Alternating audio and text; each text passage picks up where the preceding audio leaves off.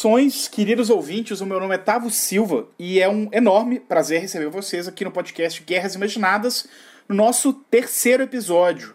Para quem ainda não me conhece, eu sou doutorando em estudos literários na UFMG, além de vídeo ensaísta e podcaster no projeto Mimimídias. E hoje, na trincheira virtual comigo, está a Marcela Lemos. Olá, eu sou a Marcela, eu participei do primeiro episódio do Guerras Imaginadas e estou de volta hoje. Um, eu sou doutoranda de estudos literários na Universidade de Indiana e na UFMG.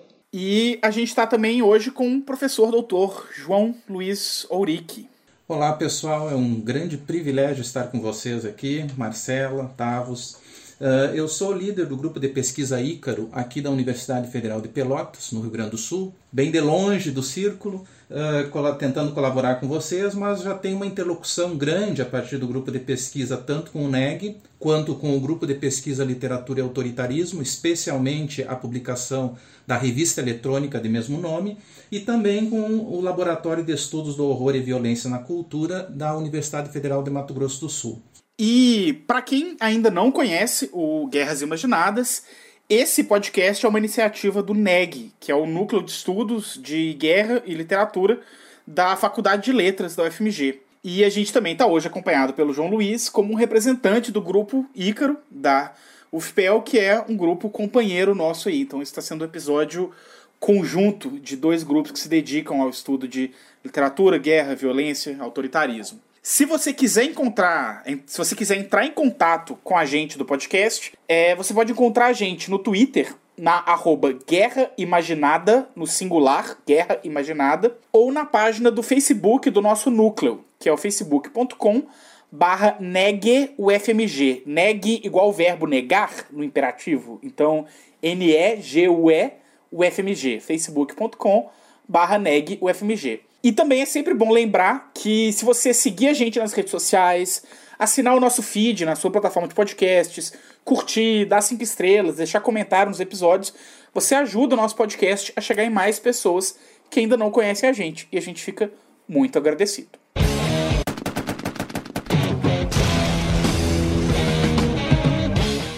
Pessoal, vamos então para o nosso assunto de hoje. É, esse ano de 2020 mal terminou o primeiro quadrimestre e parece que já durou uma década, né?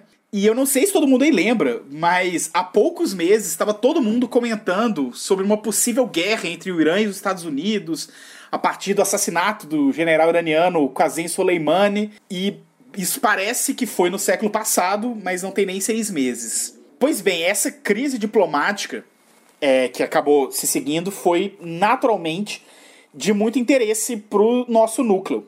E fez a gente perceber que a gente discutia muito pouco no âmbito do nosso grupo os conflitos e as narrativas dos conflitos do Oriente Médio. E a partir disso, a gente tomou uma decisão para o NEG esse ano que a gente ia concentrar as nossas atividades internas do núcleo na leitura, no estudo e na discussão de obras que, de alguma medida, lidassem com os conflitos nessa região. E a gente preparou uma lista de obras para discutir e mesmo com sob isolamento social por causa da COVID-19, a gente tem estado em atividade, nos reunindo, conversando sobre esse assunto. E aí a nossa ideia para o episódio de hoje era poder compartilhar um pouco disso que a gente está produzindo quase que em tempo real dentro do núcleo com vocês ouvintes. E aí o primeiro conflito que a gente resolveu abordar foi a Revolução Iraniana. E a gente acabou também lidando um pouco de tabela com a guerra Irã-Iraque. E a obra que a gente escolheu para trabalhar esses conflitos foi a graphic novel Persépolis, da quadrinista e cineasta iraniana, ou talvez a gente pode chamar ela de franco-austro-iraniana, é, Marjane Satrapi. Persépolis foi publicado originalmente em quatro volumes na França, em, no ano 2000, e foi um sucesso gigantesco. Ele foi traduzido para vários idiomas: inglês, espanhol, italiano, grego, sueco, finlandês e em português também. Aqui no Brasil ela saiu primeiro serializada, né, nos mesmos quatro volumes da França, entre 2004 e 2007, pelo selo de quadrinhos da Companhia das Letras, né, que é o Quadrinhos da Companhia, e em 2007 saiu como volume único, que é um pouco a edição mais famosa que teve aqui no Brasil. Já teve várias reimpressões, acho que está quase na décima reimpressão a essa altura. É, essa graphic novel ela foi descrita como um livro de memórias gráfico, porque ele trata da história de vida da própria autora, desde a infância dela no Irã pré-revolucionário dos anos 70, passando pelos anos turbulentos da revolução, né, principalmente em 1979, e pela consolidação do regime islâmico no país, passa pela ida da autora para a Áustria é, na adolescência, para onde os pais delas mandam ela para estudar e, para alguma medida, para fugir tanto do regime fundamentalista é, em vigor no Irã, quanto da guerra contra o Iraque, que se inicia a partir de 1980. O quadrinho aborda então o retorno dela à terra natal já depois da guerra e por fim a saída dela do país, né, de, finalmente para ir para a França como adulta, já nos anos 90, onde ela vai se tornar essa quadrinista renomada que ela é hoje, cineasta, enfim. É, e eu acho que esse talvez é um ponto legal pra gente começar o nosso bate-papo, né?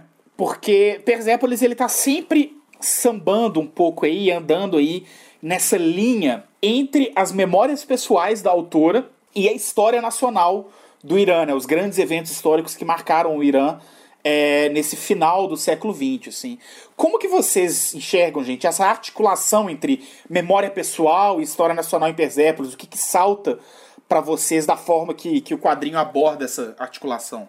Bem, é, eu acho muito interessante a maneira com que ela uh, conduziu uh, essa articulação da sua história, da sua história de vida. Então, essa questão da memória pessoal é algo muito uh, relevante. Essa escolha, né? essa definição de um gênero de a partir dos quadrinhos e a partir dessa relação que ela apresenta. Eu acho muito interessante essa questão da memória pessoal e da história nacional que ela se propõe. Afinal, ela se propõe a explicar para amigos colocando isso num universo muito maior, né, porque é uma publicação, mas explicar para uh, pessoas do Ocidente, colegas, amigos e os seus leitores em todo esse processo em que ela vai se constituindo como artista também, uh, como que era a sua vida, como foi esse processo que não é tão conhecido.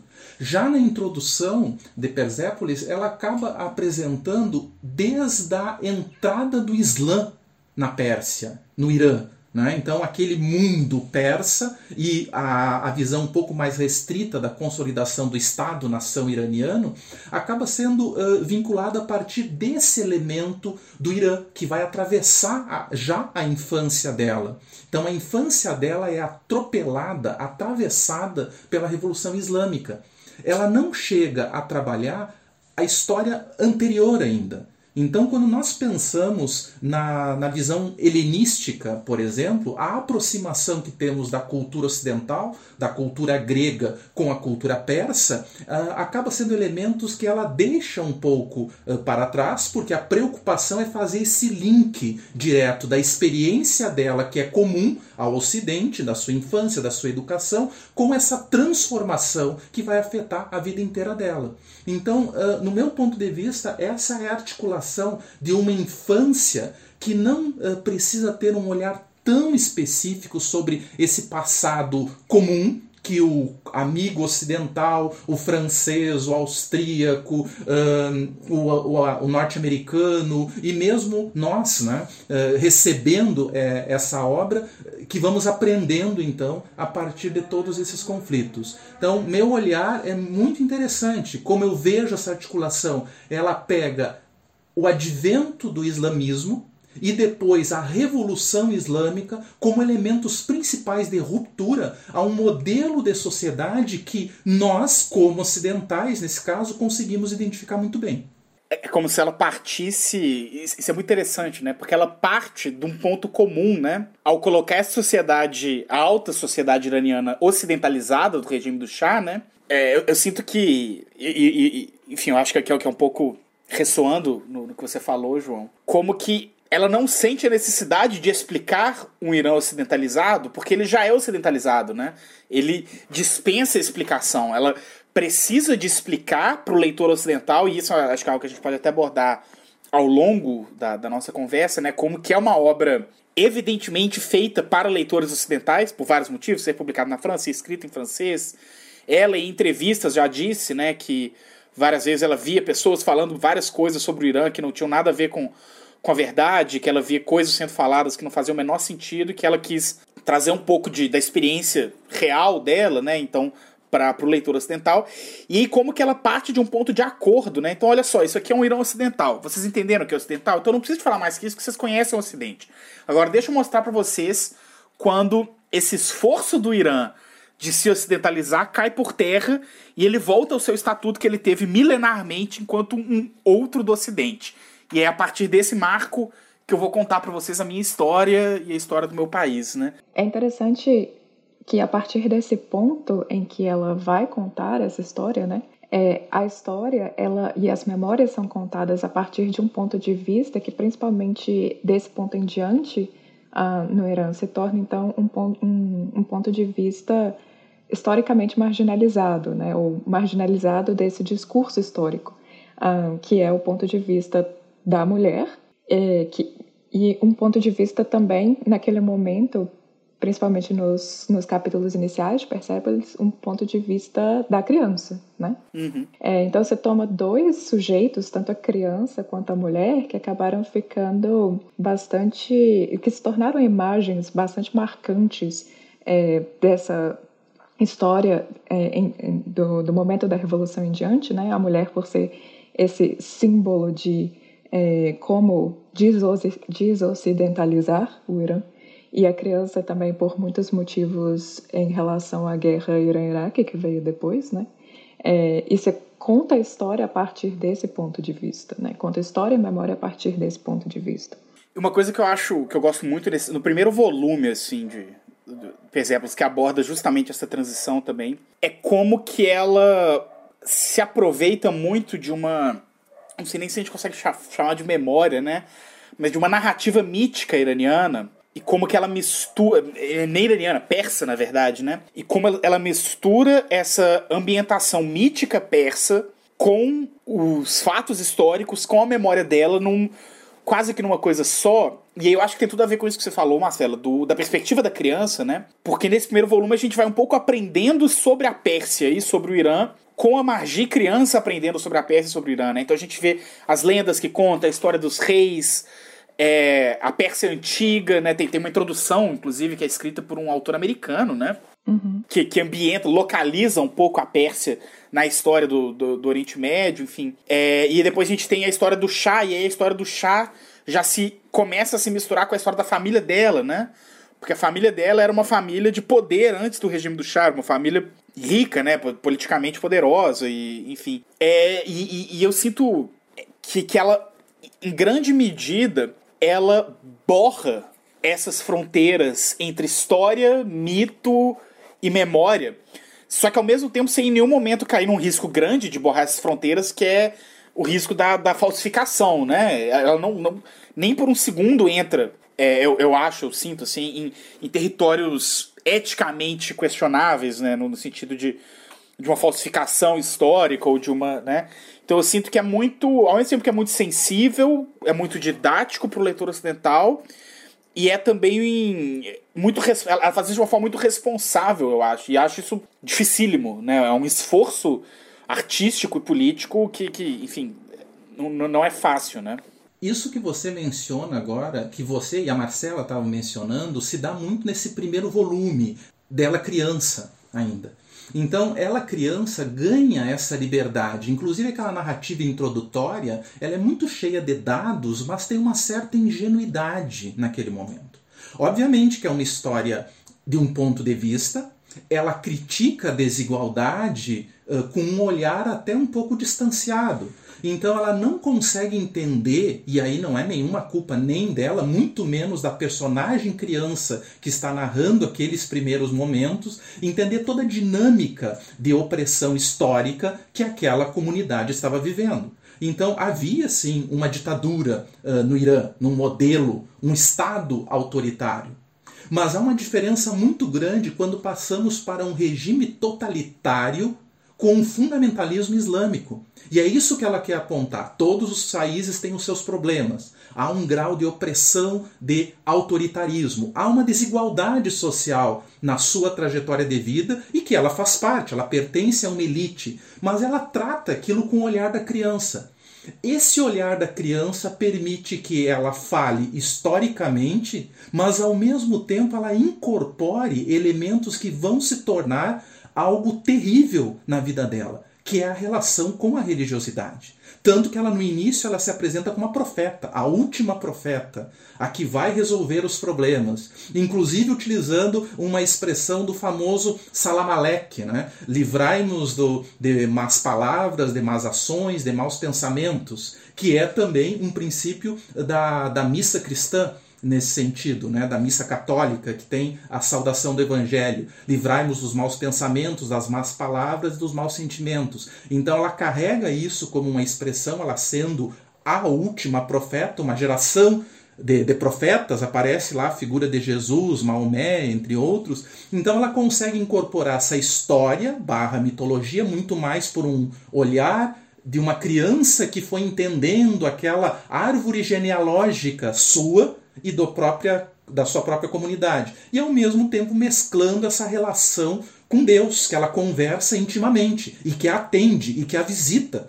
Então é muito interessante esse elemento da ingenuidade infantil que ela consegue se deslocar a ponto de não ser cobrada de uma maneira muito direta dessa desse autoritarismo que existia pré-revolução islâmica. Então, a, esse elemento da memória pessoal ela consegue, de uma certa forma, atenuar a uma possível crítica quando coloca o olhar de uma criança. Uhum. Toda criança percebe de uma maneira diferente e já é uma grande conquista dela enquanto criança e depois já adulta, lembrando desse passado, como ela percebia essas desigualdades. E essa desigualdade a gente vai ver, assim como a relação com Deus, assim como a relação com a história, sendo redimensionada nos uh, livros anteriores, ou nas passagens anteriores em que há esses processos de ruptura. E uma coisa que é, eu queria comentar também, é, passando talvez um pouco para pontos mais adiante da narrativa, não sei se tá, você quer ainda comentar alguma coisa. Não, acho que pode, pode seguir. É, porque mais para frente na narrativa, né, quando a, a, a Marjane já é adulta, volta para o Irã depois de um tempo na Europa. É, eu estava vendo ontem o vídeo do Mimimídias, né? Que se o ouvinte ainda não assistiu, assista, que é também sobre Persepolis, e comenta um pouco sobre a ideia de pós-memória. Um, na narrativa, né? Que é essa, esse momento em que a Marjane volta da Europa e aí ela vai perguntar para os pais ah, relatos e, e, ter essa, essa mediação né, de uma história que da, da guerra Irã-Iraque, que ela então não viveu diretamente, porque ela estava na Europa, mas os pais passaram, então eles vão contar um pouco sobre essa guerra para elas. É, então seria assim, próximo, né, Tavos, ao conceito de pós-memória, dessa memória que é herdada né, pelos, pelos filhos de sobrevivente, é uma memória é, é, emocionalmente próxima, mas talvez temporalmente uh, ou pessoalmente um pouco distante, né? Uh, talvez experiencialmente distante, né? Isso, experiencialmente distante, mas afetivamente próxima, né? E que é muitas vezes um, um conceito relacionado a, a falar dessas memórias que elas são muitas vezes mais passadas para o, para o filho de sobrevivente, para esses herdeiros, é, pelos silêncios, né? Muitas, muitas vezes pelas histórias, mas também por aquilo que fica não dito, né? É, e aí é muito interessante que a gente tenha, ainda falando então sobre essa articulação da história e da memória, é muito interessante que a gente tenha é, esse tipo de, de narrativa sendo passada para a Marjane pela Marjane através da graphic novel, né? através do, do romance gráfico. É, que é então assim esse meio de transmissão, esse gênero textual, que é feito de palavras, mas também é feito de imagens. Então, você tem um pouco dessa ideia de, um, de quando a palavra falha, de quando a representatividade falha, é, e você tem então as imagens, né? É, que é então uma das formas que ela articula um, a história e a memória é, mais para frente na narrativa também. E tem umas isso é muito legal, Marcela, porque eu acho que tem umas soluções visuais que ela encontra. E eu acho que talvez no filme tem algumas até mais interessantes ainda que no quadrinho, acho que até por, por recurso mesmo, né?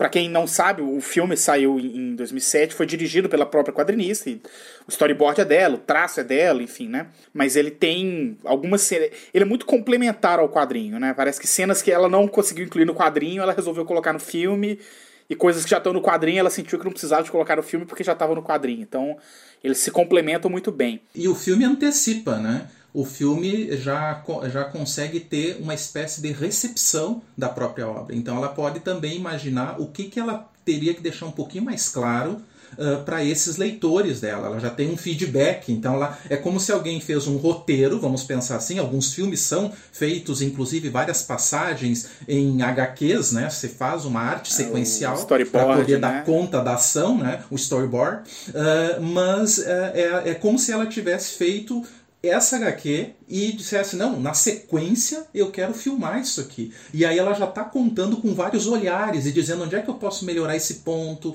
onde é que eu posso chamar. Uma das coisas que eu acho bastante interessante é a várias quebras da quarta parede que a gente precisa ter uma uhum. atenção muito especial na HQ e o filme deixa mais claro ainda. Porque há uma aproximação da câmera, a, a, a imagem vai se aproximando de nós como espectadores, enquanto que na HQ a gente é que tem que se aproximar dela, da né? Página, então há uma, né? uma é, da página. Então ela consegue dizer eu queria fazer isso, mas a imagem impressa não me possibilita, mas o filme vai me deixar fazer isso, vai enfatizar isso que eu queria fazer. E, e, tem algumas soluções no filme que eu acho muito legais. É, essa cena em particular, que é, corresponde ao começo do quarto volume no quadrinho, né? Que é justamente o pai dela narrando é, a guerra Irã-Iraque para ela. Essa é uma das cenas que eu acho que ela ficou. Eu gosto mais dela no filme do que no quadrinho, inclusive. Uhum. Porque quando a gente tem as cenas de horrores de guerra que ela testemunha, então a cena, por exemplo, do prédio que é bombardeado e ela vê o vizinho dela, a mão da vizinha dela com a pulseira saindo de dentro dos escombros do prédio. É, é com um traço, eu não vou falar realista, porque o traço dela não é realista, né? Mas assim, razoavelmente representacional, né? O prédio é a mão, é o escombro, não, não tem muita imaginação envolvida ali. No filme, e, no filme, nesse sentido, a mesma coisa. Mas quando vai para essa questão do relato, o filme ele usa de cenas que remetem muito é, umas coisas que ela usa no começo do quadrinho para representar o passado mítico da Pérsia, e que ela usa aqueles desenhos em duas dimensões, que vem das tapeçarias persas, né, em, em grande medida, e, e, é uma estética muito, muito única de lá, né, e eu acho que é uma coisa que faz o traço dela ser muito dela e muito diferente de Joe Sacco, de Art Spiegelman, de outros autores, outros quadrinistas que trilharam searas semelhantes, mas vindos da Europa, vindos dos Estados Unidos, né? Então ela tem esse traço muito único, com uma identidade persa que ela não foge em momento nenhum. E quando o pai dela tá narrando a, sobre a guerra Irã-Iraque e o que ela perdeu, isso é representado por essa via mítica visualmente, né? Então o soldado se digladiando na, na cena no filme, né? Parece quase um teatro de um teatro de, de, bonecos de papel, né, que, que, que, vão se confrontando e caindo num fosso de fogo. E aí eu acho muito interessante nessa questão de, de pensar como essa pós-memória se articula, porque ainda que o que o pai está narrando é histórico, é, e ele faz uma narração razoavelmente factual, né, eu sinto que evoca na Marjane o mesmo tipo de relato que ela ouvia na infância sobre o chá, sobre o começo do, do, sobre os grandes reis, sobre a Pérsia antiga, e aí visualmente o filme traduz com a mesma estratégia esses dois momentos. E aí a gente vê que essa pós-memória para ela, ela cumpre esse papel, um papel histórico, mas ela também cumpre um papel memorial de seu pai dela contando, uma memória afetiva da família, mas também esse papel um pouco mítico, de, de, de criar uma memória nacional, uma memória étnica, uma memória de povo persa, que ela decodifica um pouco na chave do, do mito, mesmo, né? E, e, eu acho isso muito legal e é uma sacada que, que eu, eu acho que ela teve no filme. Talvez não ocorreu ela na época da produção do quadrinho, ou talvez o meio do quadrinho ela não achou que, que funcionaria. Enfim, não dá pra ficar tentando adivinhar o que ela quis fazer, né? Mas é uma solução que ela encontra no filme que eu acho muito interessante, que eu acho que dá uma camada para além da memória e da história que é muito interessante, assim, para essa cena. Me chamou muita atenção agora tanto a Marcela falando quanto uh, tu comentando a partir deste, deste ponto, dessa, desse retorno dela ao Irã com o véu, né? ela coloca o véu, é muito simbólico, e retorna. Uh, tem uma parte que une vários elementos. Une a criança a essa mulher que retorna. Então há toda uma, uma situação de experiência de vida que acaba sendo resumida num olhar dela distante quando ela está no carro. A passagem em que, em que está no carro, os pais estão à frente, ela no banco de trás, né? E ela e, e, e aparece essa narração. Ela não está falando, todos estão com a boca fechada, não estão conversando, obviamente, ela só está pensando e formulando algo. Meu pai não tinha mais o Cadillac, tinha um Renault 5. Aquele Cadillac onde tive vergonha de me sentar, pois era difícil assumir que eu era mais abonada que os outros. Agora que eu mesma tinha conhecido o desespero, já não me questionava sobre esse tipo de coisa. Preferia que ele tivesse ido me buscar num carro melhor, nem que fosse para lembrar os dias de glória.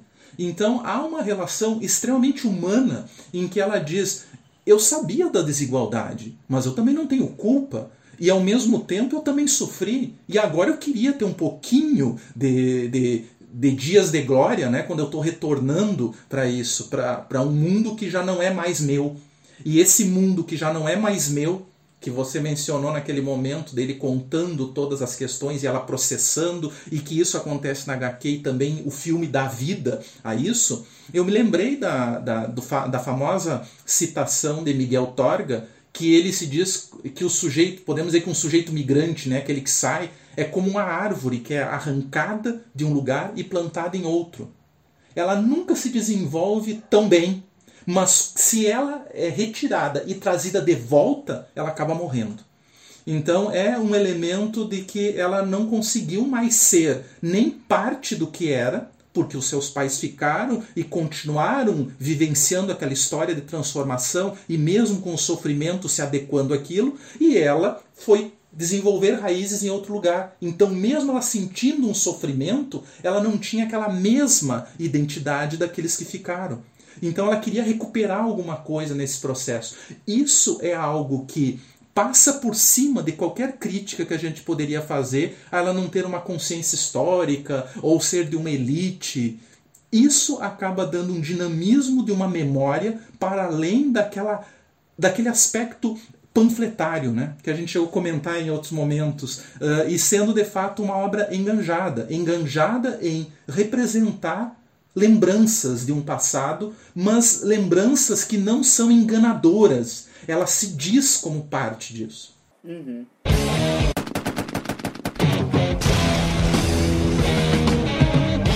A gente tem falado então, né, sobre como que a memória se articula com esses eventos históricos do Irã desse final do século XX, né? E é importante a gente entender o que, que são esses eventos históricos, né? Porque é, o grosso do romance, né, do, do, do romance gráfico, é, ele se passa durante dois fatos que se misturam e viram quase um só, né? Que é a Revolução Iraniana, em 1979, né? Que é um grande levante popular contra o regime do, do Shah Reza Pahlavi e que é um levante que ele acaba sendo o movimento fundamentalista acaba se apossando e acaba liderando e acaba conduzindo os rumos desse levante, né, liderados pelo hoje famoso, é, talvez infame, Ayatollah Khomeini. E logo após, né, cerca de um ano depois é, da Revolução, né, a Revolução ela é feita, é, leva ao poder uma minoria religiosa, minoria no Oriente Médio, maioria no Irã, mas minoria no Oriente Médio de modo geral, que são os xiitas, né, os famosos xiitas,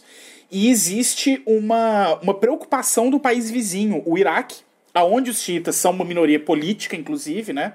Oprimida, enfim. E existe essa preocupação do país vizinho, Iraque, liderado à época pelo Saddam Hussein, com o crescimento de poder dessa minoria xiita no Irã. E isso inicia, então, é, uma campanha militar de ocupação do Irã por parte do Iraque no final dos anos no, no final de 1980, né, em setembro de 1980, e uma guerra que vai durar oito anos, vai de 1980 a 1938, em, entre o Irã e o Iraque, uma guerra que teve apoios tácitos e explícitos de potências ocidentais, vendas de armas, né? É, é muito famoso a venda de, de armas por parte dos Estados Unidos para o Saddam Hussein nessa época, né? Inclusive, na época da guerra do Iraque, em 2003, muita gente dizia que...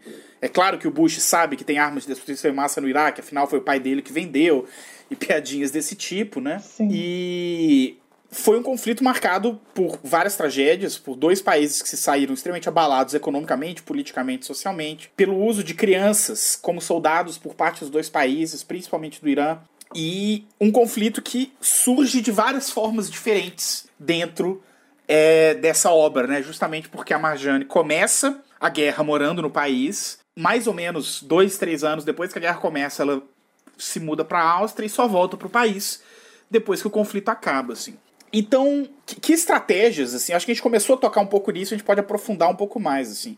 Que estratégias de, de representação da guerra em si é, chama a atenção de vocês no, em, em Persépolis? É, eu acho que o que a gente podia comentar, talvez primeiro, é também o que já foi abordado tanto na nossa reunião quanto no vídeo do Mimimídias, que é essa questão da ausência mesmo, né? Uhum. Então, assim, a ausência ela sai da, do Irã nesse momento da guerra. Então, a guerra acaba sendo como se fosse um plano de fundo, né?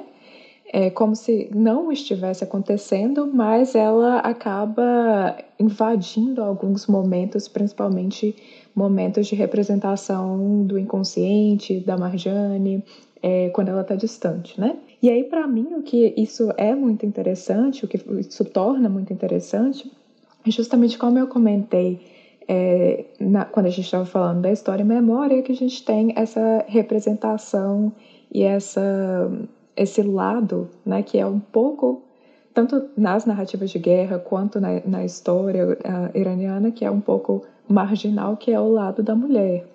Então você vai ter essa história uh, um, você vai ter uma narrativa de uma mulher em diáspora, né, na Europa, que vai então é, mostrar esses efeitos da guerra sobre essa subjetividade, né, sobre esse desenvolvimento dessa dessa jovem. Uh, então assim, como a guerra acaba. A gente vê a, a partir do, do, do, desenvolvimento dela enquanto personagem na Europa é esses efeitos da guerra sobre, uh, por exemplo, a questão de, de etnia, como ela era não, não necessariamente privilegiada, mas é, normalizada no, no Irã e como ela passa a ser esse outro exótico na Europa. Como ela tinha privilégios sociais no Irã, né, o, o eixo de, de classe social, uh, e como que esses privilégios não necessariamente se aplicam na Europa, porque em vários momentos ela acaba, por mais que ela esteja na Europa, né, é, ela acaba tendo algumas dificuldades financeiras, alguns problemas com uh, moradia, né? Então, assim, eu acho que, é um, que a gente vê esse, a guerra aparecendo como esse efeito muito grande no desenvolvimento da subjetividade da personagem, desse sujeito, de quem ela é, dessa identidade, né? Uh, justamente porque ela tem, ela causa, a guerra causa esse deslocamento uh, geográfico e quase que subjetivo mesmo, né? É, ela vai trocando de posições ali, de posições de, de identidade, de posições de, de classe, de posições de etnia, é, de posição até de poder de gênero, né? coisas que ela não poderia fazer no Irã, que ela pode fazer na Europa, uh, e vice-versa. Isso, isso, essa é uma das formas que eu acho que é interessante mencionar que a guerra apareceria. Outro aspecto que eu, que eu achei bastante interessante na minha leitura foi a forma como ela abordou a revolução e depois a guerra. Então é muito interessante para mim, como leitor, e aí é a parte da, da narrativa que é assustadoramente próxima da, da narrativa da Margaret Atwood, por exemplo. Então, do, do conto da Aya, de como há um fundamentalismo que vai ocupando espaço. Ou até mesmo de outras, uh, outras obras, como o, o Pianista. Eu me lembro muito desse filme, O Pianista, uh, em conversas com familiares, amigos uh, que gostavam de filmes de guerra e, sempre não entendiam claramente como é que podia ter havido a ascensão do nazismo, no caso, e a opressão dos judeus. E no filme O Pianista é como aquilo vai sendo processado aos poucos. Não é a, apenas a luta do bem contra o mal de uma maneira tão aberta, mas é um processo. E ela, com o um olhar de criança nessa parte da Revolução Islâmica, apresenta isso muito bem. Há uma evolução, há uma cooptação do pensamento da maioria, há uma nobreza de propostas que uh, vai cooptando todo um processo e vai tirando a liberdade de expressão a figura da mãe dela, uh, em que aparece numa manifestação e um jornalista alemão tirou uma foto e publicou, e ela teve que pintar o cabelo, usar óculos escuros, se esconder, porque uma coisa era ir para a rua fazer uma manifestação, outra coisa era ser reconhecida e ser separada daquele grupo que ganhava uma certa força ainda. Então havia manifestações, aconteciam movimentos durante o período da Revolução, havia a tortura, a opressão, algo que nos é familiar também no contexto da América Latina e até mesmo de datas nesse, nesse processo, e depois há o recrudescimento disso, quando a guerra uh, explode de fato. E a guerra parece que consegue atenuar um pouco esse caráter absurdo da, da Revolução Islâmica, essa separação, essas perdas das identidades. Então, há a revolução de um lado, em que ela vai vendo, apresentando com o olhar da criança, como a família uh, lida com esse processo, como os parentes vão a, acabam sendo envolvidos, como ela visualiza os que são aprisionados, torturados e mortos, e depois um processo mais forte, em que há um enfrentamento. Esse enfrentamento dá uma unidade à revolução de alguns anos anterior. Eh, então, acho muito interessante esse processo. A revolução no, no, olhar dela é um pouco mais sutil, ainda que seja extremamente violenta. Mas a guerra, que não tem nem aos olhos de uma criança como ser menos impactante, consolida aquilo que já vinha acontecendo. Então, a, a leitura do quadrinho, além do amadurecimento dela, mostra também para mim um, uma espécie de, não vou dizer amadurecimento no bom sentido do termo, mas uma transformação histórica do próprio país, que vai caindo de uma visão ingênua da criança, da sua origem, e vai recrudescendo, aí num caráter negativo de opressão, do cenário da revolução, culminando com a guerra. Eu acho muito legal isso que você fala, João, porque eu acho que toque é uma coisa que a gente discute muito no núcleo e que eu brigo com muitas pessoas de fora do núcleo, sobre um pouco o conceito de guerra e um pouco talvez sobre a excepcionalidade da guerra, né? Porque a gente tem o hábito de, de chamar tudo de guerra, né? É a guerra contra as drogas, guerra ao crime, guerra dos sexos, guerra do, né? Guerra contra o corona. A guerra contra o corona, acho que essa é das piores. Há uma expressão, mais me deixado... te atrapalhando um pouquinho. Pode falar, claro. Há uma expressão do meio militar que, que remove, remonta, melhor dizendo, a uma expressão latina, civis pacem parabellum, que é ah. é queres a paz, prepara-te para a guerra, que é um, um clichê do, do militarismo, inclusive, mas é uma coisa tão absurda. Se queres a paz, prepara-te para a paz. Uh, é uma coisa assim tão, tão absurda a, a falta de lógica. Se você é. cria uma sociedade belicista, bélica, de conflito, ela nunca vai saber lidar com as situações de democracia, de um outro tipo de conflito que não seja esse caráter belicoso. Então é, nós claro. verificamos que a nossa sociedade, tanto a, a que a, a, a gente vê até como fatos históricos com certo viés positivo, é dotado de um caráter belicoso. A própria história tem esse caráter belicoso. Uh, então, nós refletirmos a partir da guerra não quer dizer assumirmos o discurso de guerra. E parece que muitas pessoas, para falar sobre a história, assumem o próprio discurso da guerra, que eu acho que é mais ou menos essa tua crítica na linha que estava comentando. Né? Isso. E, e, e, eu acho muito interessante isso que você aponta, de como que existe essa diferença é, de abordagem narrativa e talvez inclusive de memória pessoal né, da, da Marjane, dentre esses dois momentos, da Revolução e da Guerra, porque. E aí eu também não acho que tem necessariamente falar uma coisa que é melhor ou pior. Não, não, não, a gente não está aqui para fazer ranking de eventos históricos, né? Não, não é assim que, que o pensamento historiográfico funciona. Mas de pensar que a guerra é um evento único. Uma guerra é uma guerra. Uma guerra não é nenhuma outra coisa. E nenhuma outra coisa que não é guerra é uma guerra. Então, mesmo a Revolução Iraniana, que ela é extremamente impactante, que ela transforma a sociedade radicalmente, que ela cria impactos terríveis e uma parcela gigantesca da população, ela não tem uma, a mesma magnitude de uma guerra no ri, na velocidade que ela transforma a sociedade, no custo de vidas, né, mesmo assim, numericamente, assim, número de vítimas, né, em como ela, é, é, ela rui um, determinado sistema, uma determinada ordem. E é muito interessante, né, porque de fato, é, a Revolução Iraniana ela vai um pouco chegando aos poucos assim para ela, né? E embora a guerra também chegue aos poucos para ela, mas obviamente por causa de uma posição de privilégio, né? Então, por, porque os amigos dela não são convocados para o exército, porque a casa dela não está perto de uma base militar, porque, né? Então, de fato, a guerra vai chegando aos poucos, mas o impacto da guerra sobre o país é sentido imediatamente, né? Tanto é que o, final do capítulo do, do volume 1 é justamente ela na cama, que, que aparece, na verdade, como se fosse ela deitada no universo, né? Ela flutuando no universo deitada e a voz do pai dela gritando, né? Não lembro exatamente, acho que é Margi, desce, eles estão bombardeando e tal. Porque é isso, né? Quando bombardeia uma cidade, bombardeia uma cidade, não é um decreto que, que estabelece um distanciamento, depois um que estabelece o véu, depois que Não, a bomba, a bomba cai de uma vez, né? Então eu acho que, que, esse quadrinho. É, é, é, esses dois momentos da Revolução e da Guerra, eu acho que marcam muito bem, de uma forma assim, riquíssima, eu acho, essa excepcionalidade da guerra, né? O fato de que a guerra é um, um evento como nenhum outro, né? E aí tem uma outra coisa que eu gosto muito. No quadrinho tem isso. No quadrinho tem isso que você aponta. Uh, por exemplo, na, no uso do véu nem todas as crianças partiam de uma realidade de escolas bilíngues para uma escola em que era separado os meninos das meninas, o uso obrigatório do véu. Tinha crianças que já viviam com essa realidade religiosa e não houve nenhuma mudança para elas.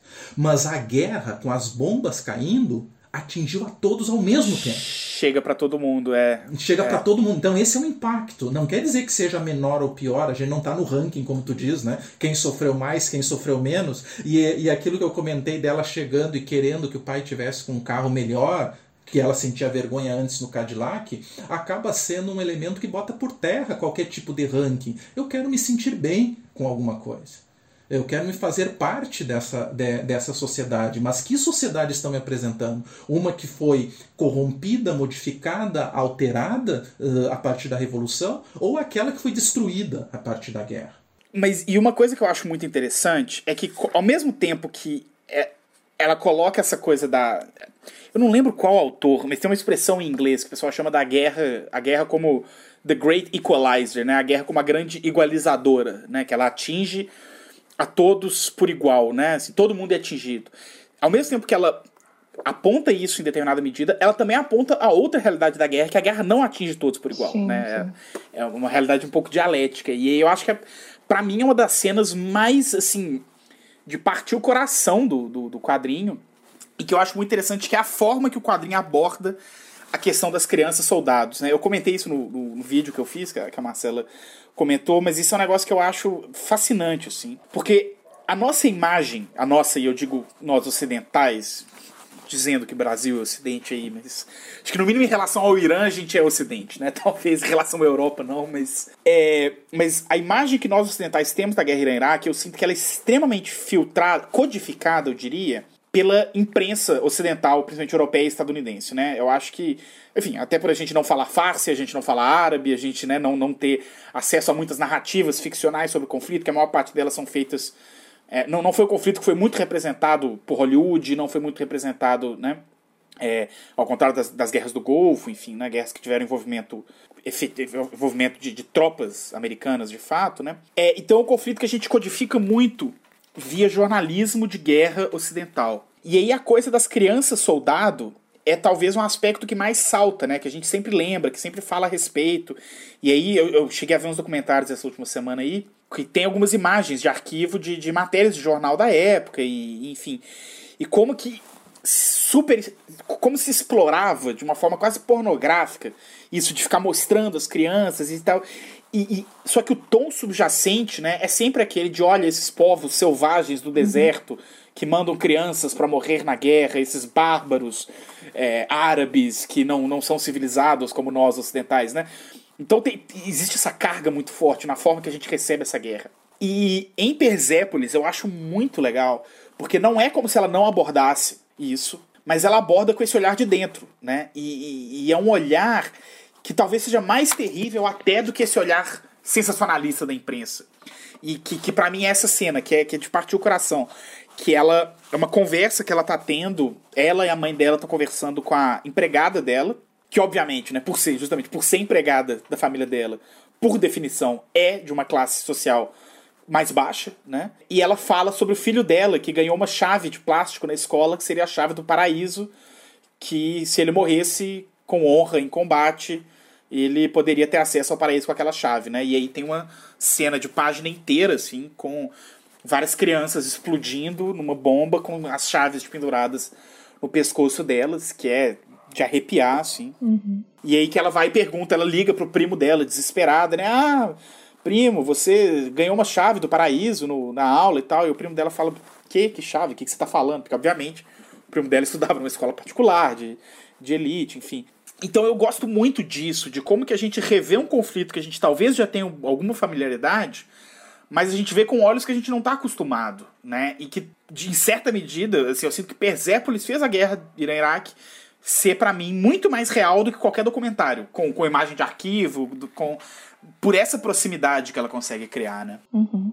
E eu acho que o que você falou agora, é, mostrando essa diferença material mesmo um, que, que tem na obra, né? É, é importante também, é um aspecto importante porque é sempre um aspecto que as pessoas vêm a questionar um, sobre a obra da Marjane, sobre obras de outras escritoras da diáspora iraniana e escritores também da diáspora iraniana, que é justamente é, esse lugar de fala, porque ao mesmo tempo em que é, são pessoas que saíram do Irã, são pessoas que saíram do Irã. Então, assim, uh, quem é que poderia sair do Irã, né, naquela época? E, e eu acho que às vezes, talvez por não conhecer a obra, não sei, um, algumas pessoas tendem a ter algum preconceito, né, com obras assim, porque são, porque pensam nessa perspectiva talvez nova orientalista ou orientalista, ou pensam no fato de que é, esses autores em geral um, são de alguma certa forma privilegiados, privilegiados socioeconomicamente, né? E claro que são, né? Não tem, não teria como não ser. É muito difícil não ser e, e conseguir tanto sair de lá, viver na Europa, eventualmente escrever, né? É, ainda voltar para lá, então fazer parte dessas narrativas de retorno. É, mas me parece um pouco exagerado deslegitimar essas obras por isso, né? É, justamente porque, como você falou, em muitos momentos eu acho que eles a, apresentam um, uma perspectiva que a, que a gente, a partir de outros relatos, como por exemplo da mídia, a gente nunca conseguiu ter, né? É, desse, de, de, desses conflitos, tanto da, da Revolução quanto da própria guerra Irã-Iraque. E em relação a essa perspectiva orientalista, né, me parece que a gente comentou em alguns momentos, a gente usou exatamente a palavra explicar aqui, né? É, que talvez possa ser uma palavra um pouco problemática, porque a gente tem essa ideia de quem é o público, como a gente comentou, o público de da Marjane, o público de outros de outras obras, é, claramente é um público que não entende a, a cultura iraniana, a cultura persa, justamente porque em muitos momentos há explicação mesmo, né? Mas eu acho que eu, eu, me parece que Persépolis tem trata muito bem essa, essa ideia e sem chegar exatamente a cair numa, numa perspectiva orientalista, sabe? Porque é claro que ela está fazendo uma obra para um público, é claro que ela pretende vender, mas não me parece uma comodificação da cultura iraniana. E ela sabe como se comunicar com o público ocidental. Essa é a questão. Ela não é totalmente ocidental a ponto de dizer assim, não tem autenticidade, legitimidade ou vivenciou uma história, não é que ela não é parte daquilo que ela está narrando, mas ao mesmo tempo ela também tem um olhar sobre o Ocidente ela não se sustenta única e exclusivamente na Revolução Islâmica, na guerra, na sua saída, no seu retorno, mas também todos os conflitos, os preconceitos, a, a identidade dela questionada fora do Irã, a mudança daquele país que tinha uma sociedade um pouco mais democrática, vamos colocar assim, democrática entre aspas, né, com todo o uhum. processo autoritário, dentro da ditadura, mas uma democracia que ainda se distancia de um modelo de um fundamentalismo islâmico que se consolidou depois. Então, um mínimo. Tive até uma, uma discussão em um determinado momento com um aluno em que eu quis confrontar essa mudança radical né, do islamismo, dizendo que não havia nenhuma possibilidade de crítica nesse momento, e ele contestou de uma maneira uh, muito forte, dizendo: ah, mas era uma ditadura também. Sim, mas até mesmo em países autoritários existem válvulas de escape democráticas, como a gente vê no modelo do Ocidente, em alguns países ocidentais que têm um processo autoritário muito grande, mas ainda assim tem algumas instituições dentro da, de suas constituições que funcionam minimamente caso talvez que nós estamos nos encaminhando hoje, né? Uhum. Uh, e já vivemos num passado recente. Agora, o que ela uh, ressignifica, ela consegue ir ao Ocidente de uma maneira legítima. Eu sou uma imigrante que viaja, um sujeito migrante né, que sai e, e, e dialoga com a cultura ocidental. E a, acho bem interessante uma outra passagem em que ela anda pelas ruas, depois que ela retorna, né, depois da guerra, que tinha a impressão de caminhar sobre um cemitério. E aí, sobre os pés dela, aparece um monte de representações de ossadas de maneira desproporcional, quase recuperando a imagem da criança que ela tinha quando imaginava os grandes líderes né, enterrados, imaginava que eles eram grandes mesmo, uhum. não apenas no nome, mas no tamanho. Uh, então, a, aí, como o impacto emocional da guerra e rodeada por vítimas de uma guerra da qual eu havia fugido. Então ela, ela, não, ela não cai na armadilha de dizer assim, eu também tive a minha guerra, a minha guerra pessoal. Ela não cai nesses clichês. Ela sofreu também. Uh, e ela quer, de alguma maneira, querer ser, uh, quer ser aceita, tanto quando ela sai do país, como quando depois ela retorna. Então ela acaba até engolindo as vergonhas dela de ter brigado, de ter ficado doente. Ela vai abrindo e comentando essas coisas uh, de volta para sua casa, com seus pais, com a avó, que é uma personagem muito importante uh, nesse momento, e mostra também as suas contradições porque ela sofre também, mas ela não deixa de ter as contradições de qualquer pessoa. Isso dá uma legitimidade muito grande. E nesse caso, eu só queria recuperar um ponto que o Tavos mencionou, quando a gente estava falando da revolução de um lado e a guerra do outro. Não é que a guerra impacte, acho muito importante a gente deixar isso bem claro, o que o Tavos destacou.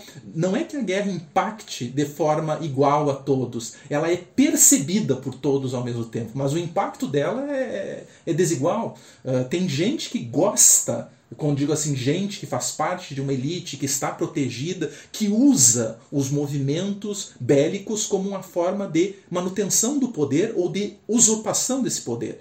Então, a guerra são mecanismos uh, históricos também utilizados exatamente porque elas não impactam a todos da mesma forma.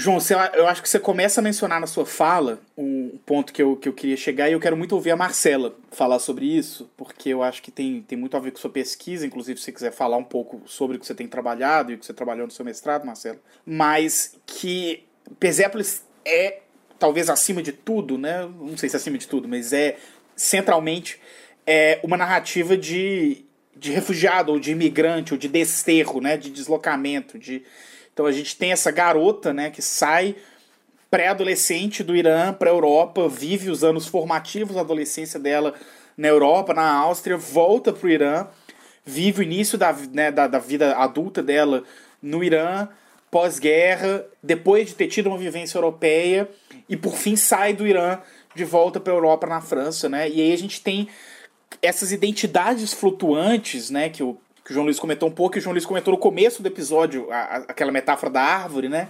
Que é desterrada e nunca consegue ser plantada de novo, e eu acho isso funciona muito bem em Persépolis, assim. É, então eu queria ouvir um pouco assim, sobre essa questão do desterro e do exílio, né? Sobre como que como isso impacta a obra, como isso impacta a perspectiva da Marjane, e, e talvez até num contexto mais amplo, assim, sobre essas narrativas de desterro de um modo geral, particularmente dessa, dessa diáspora é, iraniana. Uhum.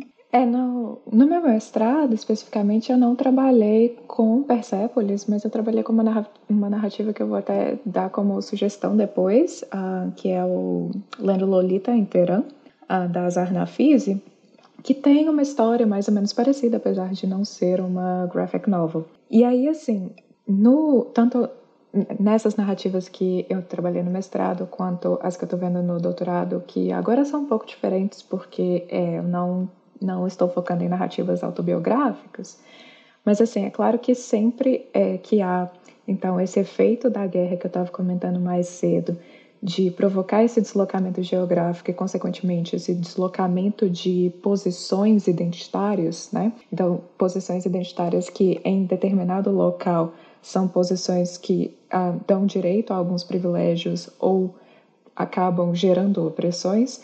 Em outro local, essa dinâmica funciona de uma maneira diferente. Nesse outro local para o qual a guerra leva essa personagem, é, essas posições acabam às vezes trocando, assumindo a posições de privilégio ou de opressão, que é um pouco o que acontece uh, com a Marjane, tanto na ida à Europa quanto na volta ao Irã, né? E bom, outro outro aspecto dessa desse efeito é, de deslocamento do exílio geográfico mesmo da guerra, que é possível ser mapeado, eu acho que é o fato de que culturalmente a, personagem também se torna híbrida, né? Então a gente tem, por exemplo, a ideia uh, de uma teórica americana, a Susan Stanford Friedman, que essas narrativas híbridas, é, essas personagens híbridas, culturalmente híbridas, identitariamente híbridas, elas é, se formam a partir de enxertos. E eu acho que a, a palavra é muito, já é muito gráfica, assim, né? Que é essa ideia de ir colocando uma coisa ali sobre a outra, né? Como camadas uh, culturais mesmo. Então, assim, essas personagens, elas acabam habitando, e acho que tem um pouco a ver com o que o João comentou da metáfora da árvore, elas acabam habitando um, um espaço que não existe, né? Que é esse espaço que não é o espaço que elas deixaram, né, aqueles, né, aquele para onde elas foram, elas acabam habitando alguma coisa entre esses dois, né, que é, é algo que fica um pouco, talvez metaforicamente, além das fronteiras, porque não é, nesse, não é nem necessariamente um lado, nem necessariamente todo o outro lado, mas uma mistura desses dois. Então, esse espaço intersticial ali que acaba sendo é, o local desse sujeito, né, o local de fala desse sujeito. Eu gosto muito de como que isso aparece em Persépolis, porque eu, eu, eu, eu sinto, enfim, eu, eu acho que é uma narrativa muito boa em fazer isso de um modo geral, que é de te puxar um pouco para dentro daquela situação, né? De, de, te empatizar, né? De criar essa empatia. Eu acho que, que, que, que essa terapia é muito clínica em, em, como representar isso, né? Mas em como que o tempo inteiro no quadrinho a gente, a gente se sente junto com a Marjane deslocado de onde tá em todos os lugares existe, e aí principalmente a partir do segundo volume, né? Então quando ela chega na Europa, existe aquele estranhamento constante, né? Ela é zoada por ser iraniana, ela é expulsa da casa das freiras, ela tem os amigos lá, punk, poeta, filósofo lá, que adora glorificar a guerra e a morte, e ela sabe que a guerra e a morte, ela fica tipo assim, o que, que vocês estão falando? E esse tempo inteiro a gente vê ela não é nem a margem sim, mas não só a margem, mas eu sinto um pouco flutuando, como se ela não conseguisse colocar os pés no chão em lugar nenhum né, né, na Europa.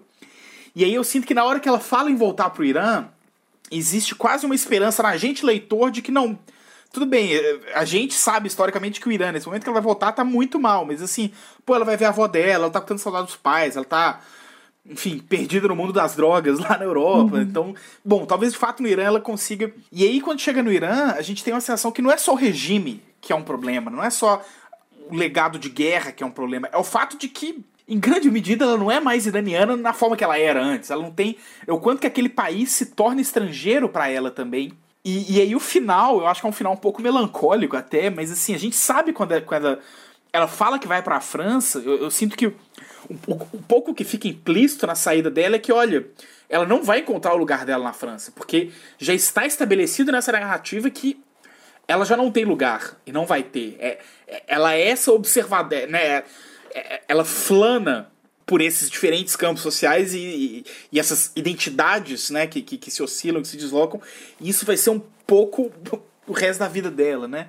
Eu sinto, enfim, né, e aí até num comentário um pouco sei lá, pessoal, assim, ou emocional. Eu fiquei muito feliz quando a gente estava preparando para a reunião do núcleo e eu estava dando uma olhada sobre a biografia dela e tal, de ver o quanto que ela se tornou hoje, né, uma cineasta de referência na França e na Europa, né? Para quem não sabe, ela dirigiu o filme de Persépolis, que é uma animação, mas depois disso ela começou a dirigir vários filmes com atores, né? Uhum. E ela dirigiu e estrearia no mês de março agora, foi cancelado a estreia por causa da pandemia do Covid-19. mas o filme é né, uma biopic, uma, uma, uma cinebiografia da Marie Curie, que foi dirigida por ela, né? E é um filme que tá super, assim, super mega produção, tem atores famosos e tal. Acho que é uma produção americana, inclusive. E quando eu reli Persépolis e vi esse final com esse com essa com a, a, a biografia dela posterior ao quadrinho em mente, me deu um certo alento de sentir tipo assim, poxa, que bom saber que essa mulher sem solo no mínimo encontrou nas artes algum solo. Ela conseguiu encontrar, sabe, e, e criar um, um, legado e uma obra e um. Sabe? Tipo assim, porque é, um, é angustiante, né? Você termina e fala, tipo assim, essa mulher vai passar o resto da vida perdida, sem, sem, se encontrar em lugar nenhum, né? E aí quando ela. Quando a gente vê como que é a biografia dela. Pois é. Tavos e, e Marcela, ouvindo a Marcela falar de, dessas questões uh, teóricas, considero muito importante também, e esse teu relato dessa percepção, eu queria provocar um pouquinho, e não tem nenhum ponto de discordância com o que tu falas, que é uma, uma percepção muito interessante, mas só para agregar, uh, ou pelo menos uh, chamar atenção de, de alguém que queira ler, já leu a obra, né? Apesar que a gente já deu todos os spoilers possíveis, né? É, tanto do filme quanto da. Mas aí, obra Uh, para comentar com a gente já tem que ser lida. É, não né? tem como, né? Não tem como, né? Então a gente parte do pressuposto que já está lido. Mas vou falar assim no sentido de reler. Eu não acho que ela estivesse à margem enquanto criança é uma criança uhum. absolutamente tranquila, Sim. inserida. Né? Então a sociedade que estava mudando. Quando ela saiu daquele Irã numa fase problemática adolescente para estudar uh, no ter aquela educação europeia, a Europa também estava se definindo. Nós estamos vendo um movimento punk, nós estamos uh, envolvidos com várias questões de uma juventude, alguns até falam de uma juventude perdida, de uma geração perdida. Então eu estou falando como alguém que tem praticamente a idade dela. Uh, então eu vivi essa geração dos anos 80. Então muito do relato dela, da percepção das questões culturais, me atravessaram também. Fizeram parte do meu, da minha constituição, dos meus conflitos. E aí uh, eu vejo que quando ela chega ao final, ela está confrontando situações e ela está recuperando essa criança. Você chamou no final e quando ela está no carro, em que uh, ela, tem, ela está num diálogo em que uh, começa assim. Não sei disso, não se trata dos iranianos, mas dos homens em geral. Faz dois anos eu saía com um diplomata espanhol. Na aparência ele se comportava melhor, mas no futuro era a mesma coisa. Ao que ela responde. Só que aqui todas as leis estão do lado deles.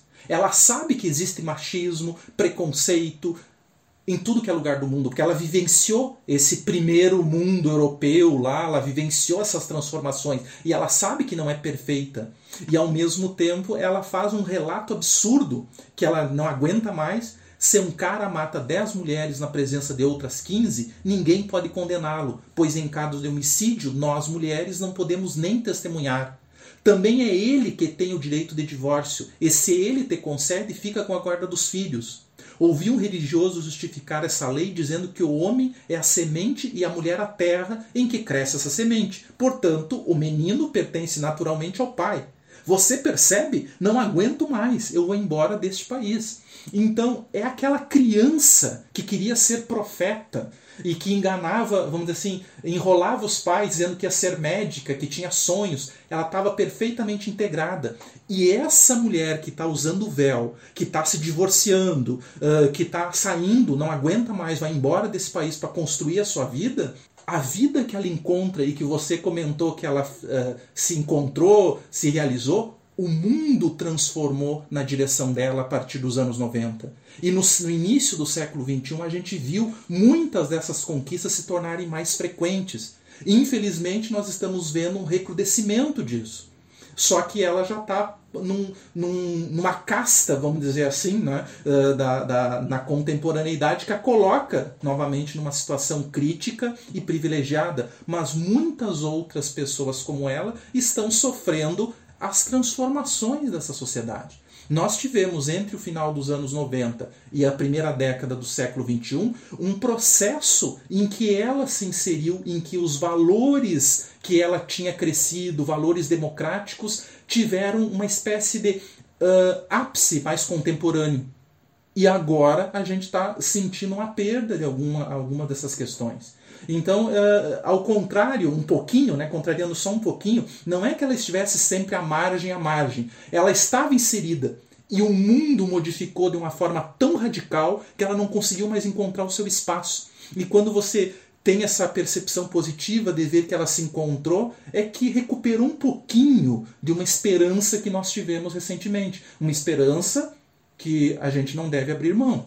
E eu, eu acho que amarra com o que a gente falou no primeiro ponto, assim, né? Sobre como que história pessoal e, e história política em, em Persépolis são uma coisa só, né? Então eu concordo com o que você disse, que existe essa transformação do mundo, da Europa e do Irã que, que coincide com esses momentos né, da vida dela. Sim, e, e os familiares dela, desculpe te atrapalhar só para pegar o gancho, os familiares dela sentem esse peso. O, os pais, tanto o pai quanto a mãe, modificam, estão à margem de toda aquela sociedade iraniana. A avó também. Só que eles já construíram a família. E como pais, eles vivem pelo sucesso da filha. Eles já construíram, eles já tiveram uma trajetória. Então toda a família dela está à margem também.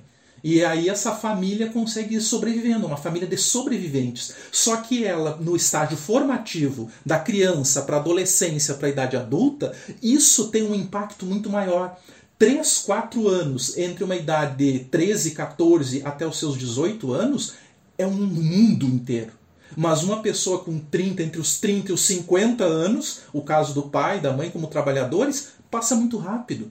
E é uma sucessão de trabalhos que vão acontecendo. Então eles são sobreviventes, mas eles não deixam de estar. E isso fica claro ao longo da narrativa dela, desde quando ela é criança, da mãe se manifestando e, e sendo retratada por um fotógrafo alemão, o pai tendo que modificar uh, o seu trabalho, uh, perdendo o, as posses, né, não tendo mais um carro uh, como um Cadillac, tendo um carro mais simples, a mãe não sabendo mais lidar com dinheiro, quando ela pede para comprar uma calça jeans, ela não sabe que absurdo é isso, porque a inflação inflação né, e a desvalorização do, do dinheiro iraniano, iraniano em relação ao dólar é, é galopante. Então, todos esses processos vão dizendo que aquele contexto que ela vive também é marginal, só que ela é o foco. E aí a gente trabalha, ela vai vendo essa transformação do mundo, porque ela se desloca. Então esse deslocamento dela torna mais evidente. E o fato dela estar crescendo com isso também dá uma um, um impacto muito grande para nós como leitores. E eu acho que era esse ponto, assim, que eu acho que é, que é importante. Assim. Porque eu acho que existe a transformação do mundo, mas eu ainda acho que o exílio, ou a fuga, ou o refúgio, né, a saída, o desterro, né, acho que talvez é a melhor forma de colocar, é, ele se articula com a, com a, com a transformação social, né? Mas ainda assim eu acho que o desterro é preponderante para essa. E aí, quando você fala que no primeiro volume ela não está marginalizada, eu concordo 100% que ela não está. E mas eu acho que o que salta nessa marginalização dela, mais do que. É, porque mesmo quando se instaura o regime islâmico, mesmo quando começa a guerra, mesmo quando a família dela ainda faz festas, a família dela ainda faz. Né, ainda tem uma série de, de, de, de, de privilégios, de possibilidades, de fugas, o próprio fato de poder mandá-la para fora.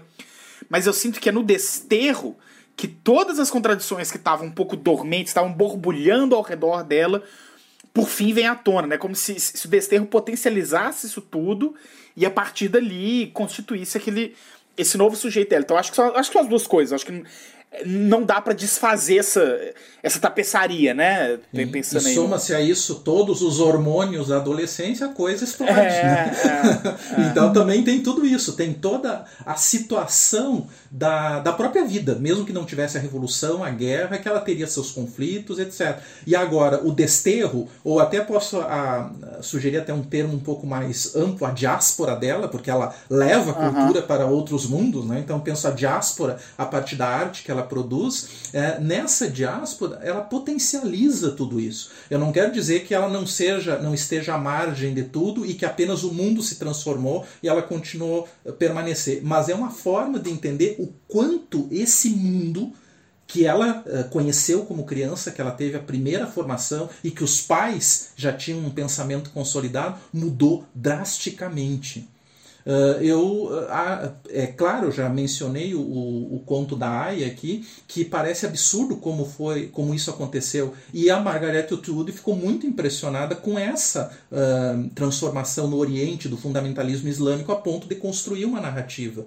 Então, quando ela aparece praticamente duas 14, 15 anos depois, com a sua novela gráfica, ela dá uma humanização dentro dessa realidade iraniana, inclusive há uma humanização do próprio regime. Eu queria pegar um gancho quando ela está entrando na universidade. E aí ela tem que ter uma entrevista ideológica, né? Uh, nessa entrevista que ela, que ela dá, ela é perguntada se ela reza, se ela é isso, e ela resolve não mentir. Uh, é, não faço isso, não sou assim, é, etc. Aí ela ganha a vaga porque ela não mentiu. E ela diz: Este sim era um religioso de verdade. Então, mesmo dentro de um regime tamanho uh, de, de, do fundamentalismo, ainda existem pessoas, usando o termo, né, ainda que seja um termo complicado, pessoas coerentes, pessoas boas e pessoas que queriam o bem do outro e faziam a, de uma forma categórica, de uma forma uh, coerente o seu trabalho. Então ele estava lá como um sensor para separar o joio do trigo, mas era muito mais importante para aquele religioso separar quem mentia do que aquele apenas que seguia ou fingia que seguia alguns ritos daquela sociedade.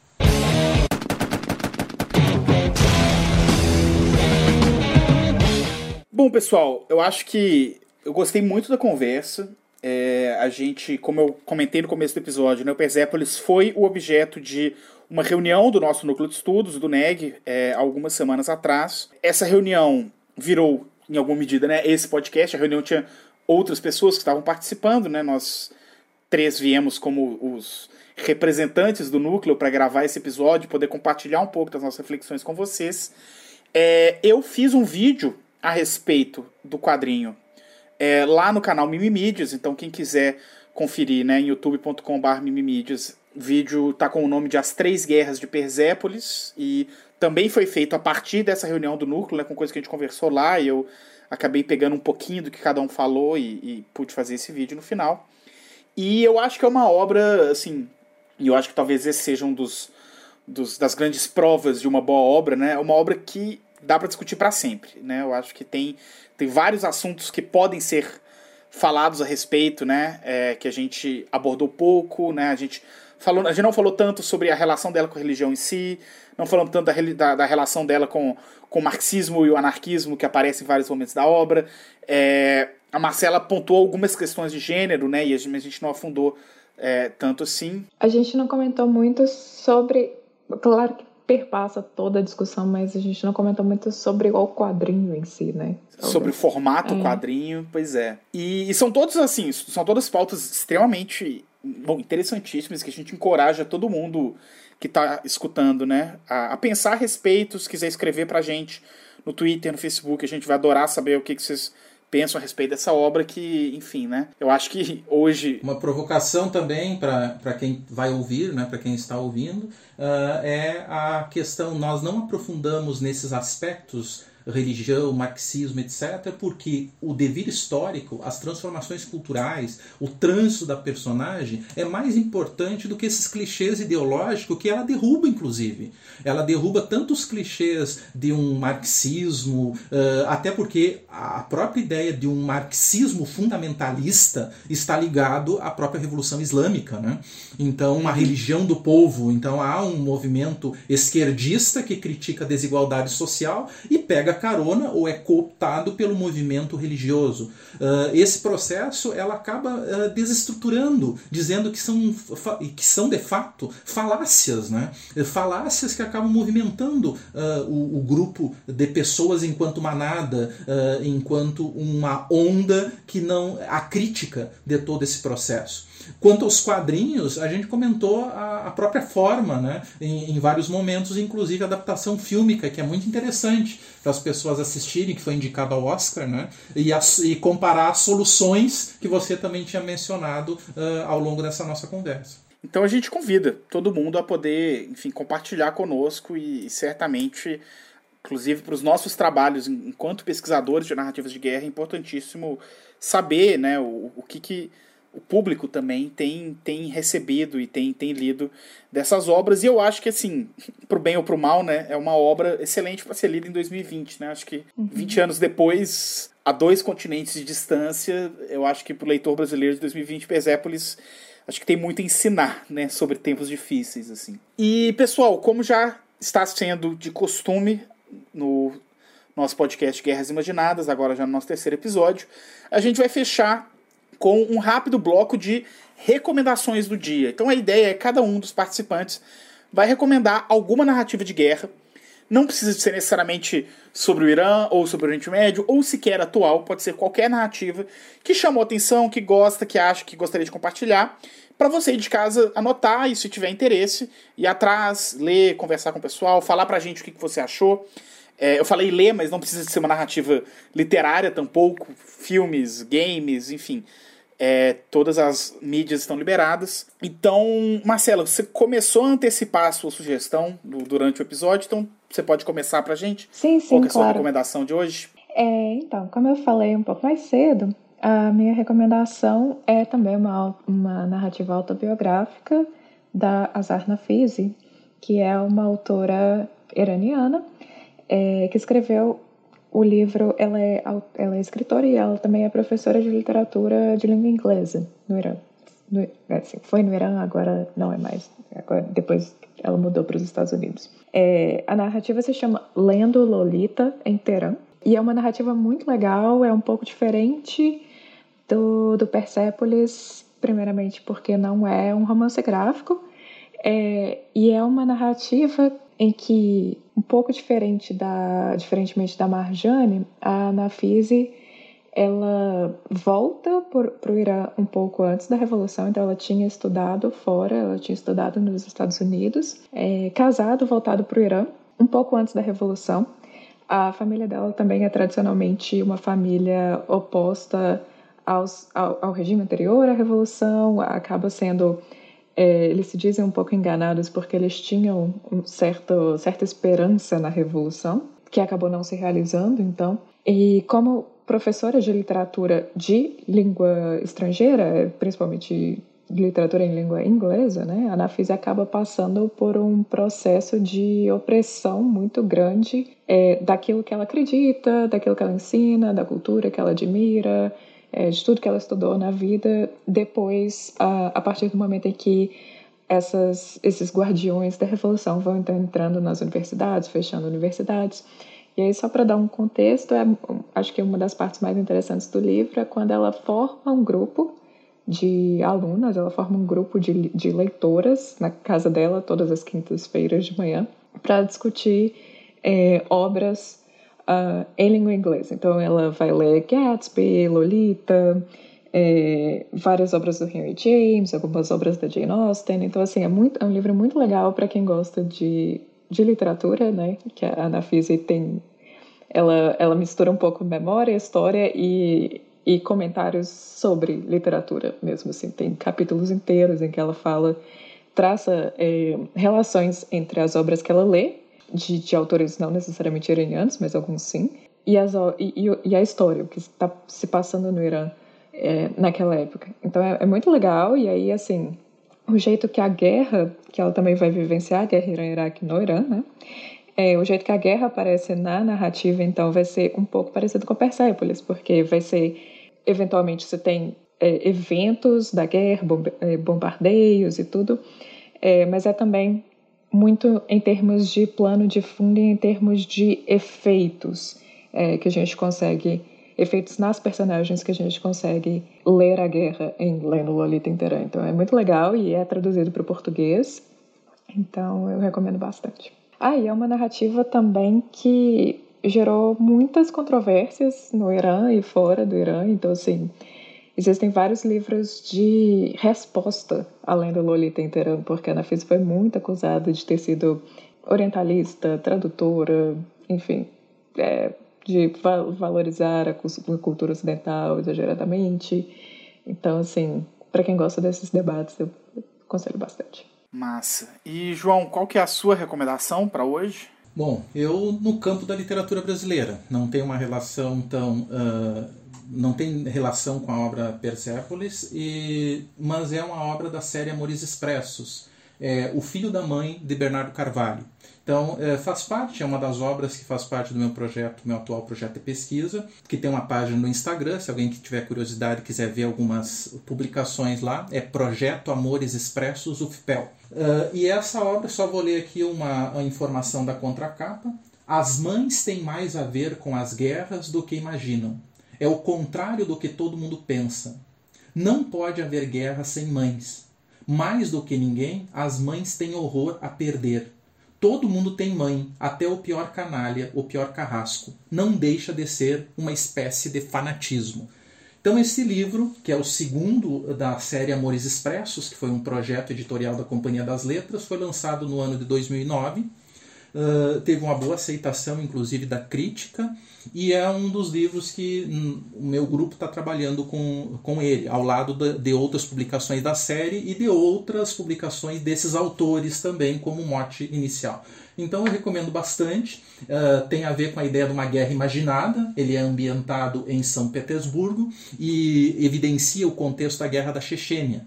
Então o Bernardo Carvalho mesmo escrevendo entre os anos de 2007 até o seu lançamento em 2009, naquele período, já um pouco distante do período da, da guerra, uh, consegue fazer uma narrativa que recupera vários desses elementos, inclusive do teatro de operações uh, da, do, do ambiente né, uh, daquele período, pegando uh, referências históricas e colocando lá várias personagens que são muito interessantes, como o caso de dois soldados inimigos que se apaixonam.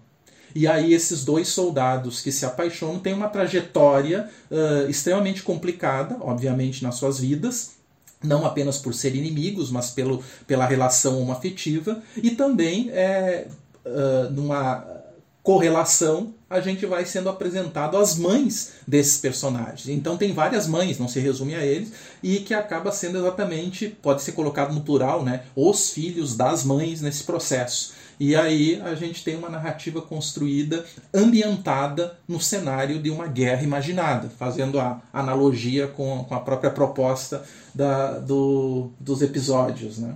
É, a minha recomendação é também volta para o Oriente Médio, mas muito mais recente. É também um quadrinho, então para quem gostou de Persépolis, a recomendação é dobrada, que é o Kobane Colin, do Zero Calcari, que é um quadrinista italiano, que ele, ele segue essa tradição do, do Joe Sacco, né, do, do jornalismo em quadrinhos, e que ele foi para o Kurdistão sírio, enviado pelo jornal que ele trabalha, mas em conjunto com uma organização de apoio aos povos curdos e ele vai parar em Kobane, que é uma cidade, uma região da Síria que talvez uh, da, do, da, da Síria, do Kurdistão sírio, né, na verdade, que é Rojava, que é onde teve algumas tropas que lutaram contra o, o, Estado Islâmico e que ficaram famosas pelas mulheres soldados que combateram lá, né? Existem várias questões que giram em torno dessas tropas de Kobane, né? É, toca inclusive no, no sistema político que rege Rojava, que, que é o que eles chamam do confederalismo democrático, e que é, enfim, é, tem todo um mundo a, a, ser conhecido ali, que é, que é fascinante, assim, depois que você começa a ler a respeito, te suga mesmo. E no quadrinho, é, ele parte muito, muito parecido com, a tradição do Joe Sacco também, ele parte muito dessa experiência de ele conhecendo o outro, e ele dá muita voz aos entrevistados, né? Então é um jornalista, né? E mas é muito tocante, assim. É, tem, tem momentos engraçados. Ele, ele enfim, ele tem uma tradição também de, de do, do, quadrinho de humor. Então ele, como a Marjane também, né? Ele consegue pontuar isso muito bem. Mas é um quadrinho assim sensacional. Saiu no Brasil, né? Ele tem, tem edição brasileira. É razoavelmente tranquilo de encontrar. É, e fica aí minha recomendação, que é o Kobani Collin do Zero Calcari. É, lembrando a todo mundo que está ouvindo que todas as recomendações e também as obras e autores que a gente menciona durante o podcast estão na descrição do episódio aí no seu é, na plataforma que você está escutando a gente. Então, se às vezes a gente falou algum nome que você não sabe como escreve ou você não entendeu direito, pode olhar na descrição aqui embaixo que é, você consegue ver o, tudo que a gente mencionou no episódio. Pessoal, é, eu acho que a gente vai ficando por aqui. Acho que temos um podcast. É, João Luiz, muitíssimo obrigado pela sua presença, sou nosso convidado ilustre aí hoje. E Marcela, muito obrigado por me acompanhar de novo, daí de longe, com outro fuso horário. Agora é só de longe também. é, agora todo mundo tem que ser de longe, né? é, também estou de longe, né? Não tão longe, mas estamos longe. Foi um privilégio mesmo participar com vocês. É, você está no mesmo fuso horário, pelo menos, João. Ah, pelo menos no mesmo fuso horário, né? Pelo menos no, no, no mesmo hemisfério, vamos colocar é, assim. É. Prazer é meu, gente. Muito bom falar com vocês. E se você gostou do episódio, por favor, não deixe de ir aí na sua plataforma de podcast, dar um curtir, dar cinco estrelas, deixar um comentário. E se você acabou de conhecer a gente por esse episódio, não deixa também de se inscrever no podcast para você receber a notificação sempre que a gente lançar novos episódios. A gente ainda não tem uma periodicidade fixa, então vai ser sempre uma surpresa aí para você. Vai ser o, você vai acordar de manhã, vai ter um episódio novo, você vai ficar todo feliz de saber que tem um Guerras Imaginadas novo. Então, talvez a gente nunca tenha uma periodicidade fixa para sempre poder fazer uma surpresa para você. Exato. Se você quiser entrar em contato com a gente, com sugestões, críticas, dúvidas, recomendações, você pode achar a gente no Twitter, na arroba Guerra Imaginada, no singular, arroba Guerra Imaginada, ou no Facebook, em facebook.com barra negue UFMG. Neg como verbo negar no imperativo. N-E-G-U-E. Neg UFMG. Se você quiser entrar em contato diretamente comigo, eu tô no Twitter na arroba TavosMM. Gente, se vocês quiserem falar contatos ou se você quiser falar de alguma forma de contactar o Ícaro ou alguma coisa do tipo, João, fique à vontade para falar agora. Eu comentei agora a página no Instagram do projeto uh, Amores Expressos e também tem a página do grupo de pesquisa que é icaro.ufpel.edu.br. Ícaro sem acento, obviamente, e você tem acesso ao conteúdo e inclusive algumas. Uh, alguns links que você pode encontrar pesquisadores, mais informações sobre o grupo de pesquisa, sobre os projetos desenvolvidos. Inclusive, um e-mail, meu e-mail para contato está disponível nessa página. O podcast Guerras Imaginadas é editado pelo incrível Tiago Correia. A hospedagem do podcast é muito gentilmente providenciada pelo Daniel Lemos. E a produção é uma iniciativa do NEG, o Núcleo de Estudos de Guerra e Literatura da Faculdade de Letras da FMG. A gente agradece muito pela sua audiência. Um grande abraço e até a próxima. Tchau, tchau. Tchau, tchau. Até mais. Tchau.